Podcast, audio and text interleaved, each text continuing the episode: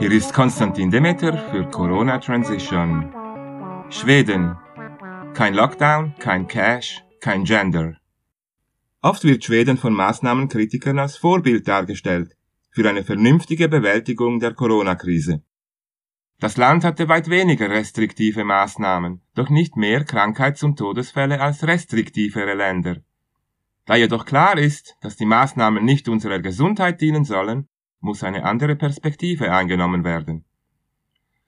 Wenn das Ziel dieser Pandemie ein Great Reset und eine vierte industrielle Revolution sind, ohne Bargeld, voll digitalisiert, staatlich versorgt und überwacht, dann ist Schweden schon fast angekommen.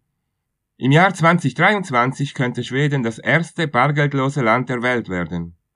Schon Tausende haben sich einen Chip in die Hand implantieren lassen, auf dem Bankdaten gespeichert werden können.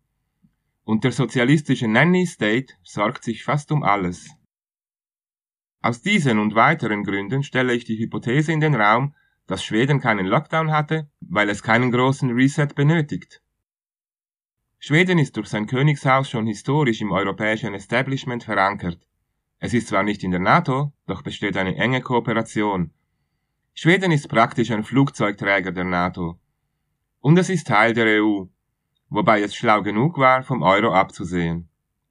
Allein aus diesen Gründen ist es kaum vorstellbar, dass Schweden aus der Reihe tanzt. Wer es versucht, würde vermutlich dasselbe Schicksal wie Olaf Palme riskieren. Für die vorgeschlagene Hypothese spricht, dass andere skandinavische Länder wie Norwegen und Dänemark, in denen die oben genannten Entwicklungen ebenfalls weit fortgeschritten sind, auch weniger restriktive Maßnahmen hatten. Dänemark und Schweden haben kürzlich sämtliche Maßnahmen aufgehoben, Allerdings braucht man für die Einreise in diese Länder ein Covid-Zertifikat, wie auch für Schweden. Für meine Hypothese spricht weiter, dass in den südlichen Ländern Europas, in denen manche dieser Entwicklungen am wenigsten fortgeschritten sind, die strengsten Maßnahmen verhängt wurden. Italien, Spanien und Griechenland gehören außerdem zu den Ländern, in denen es die meisten KMUs gibt. Vielleicht nicht mehr lange, denn gerade diese Unternehmen sind von den Maßnahmen am schwersten betroffen.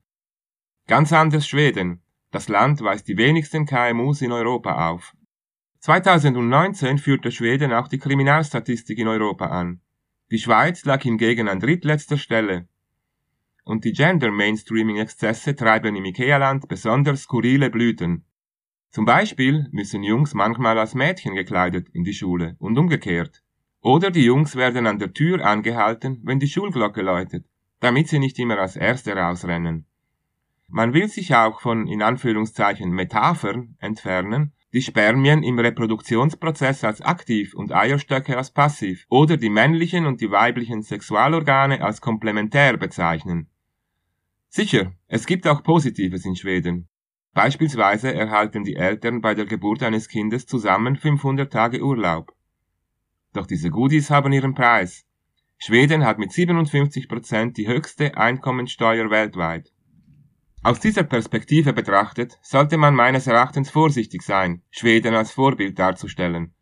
Nach der Invasion Europas durch die Wikinger vor etwa 1000 Jahren könnte auch die vierte industrielle Revolution vom hohen Norden heranrollen. Dieser und ähnliche Artikel finden Sie auf corona-transition.org.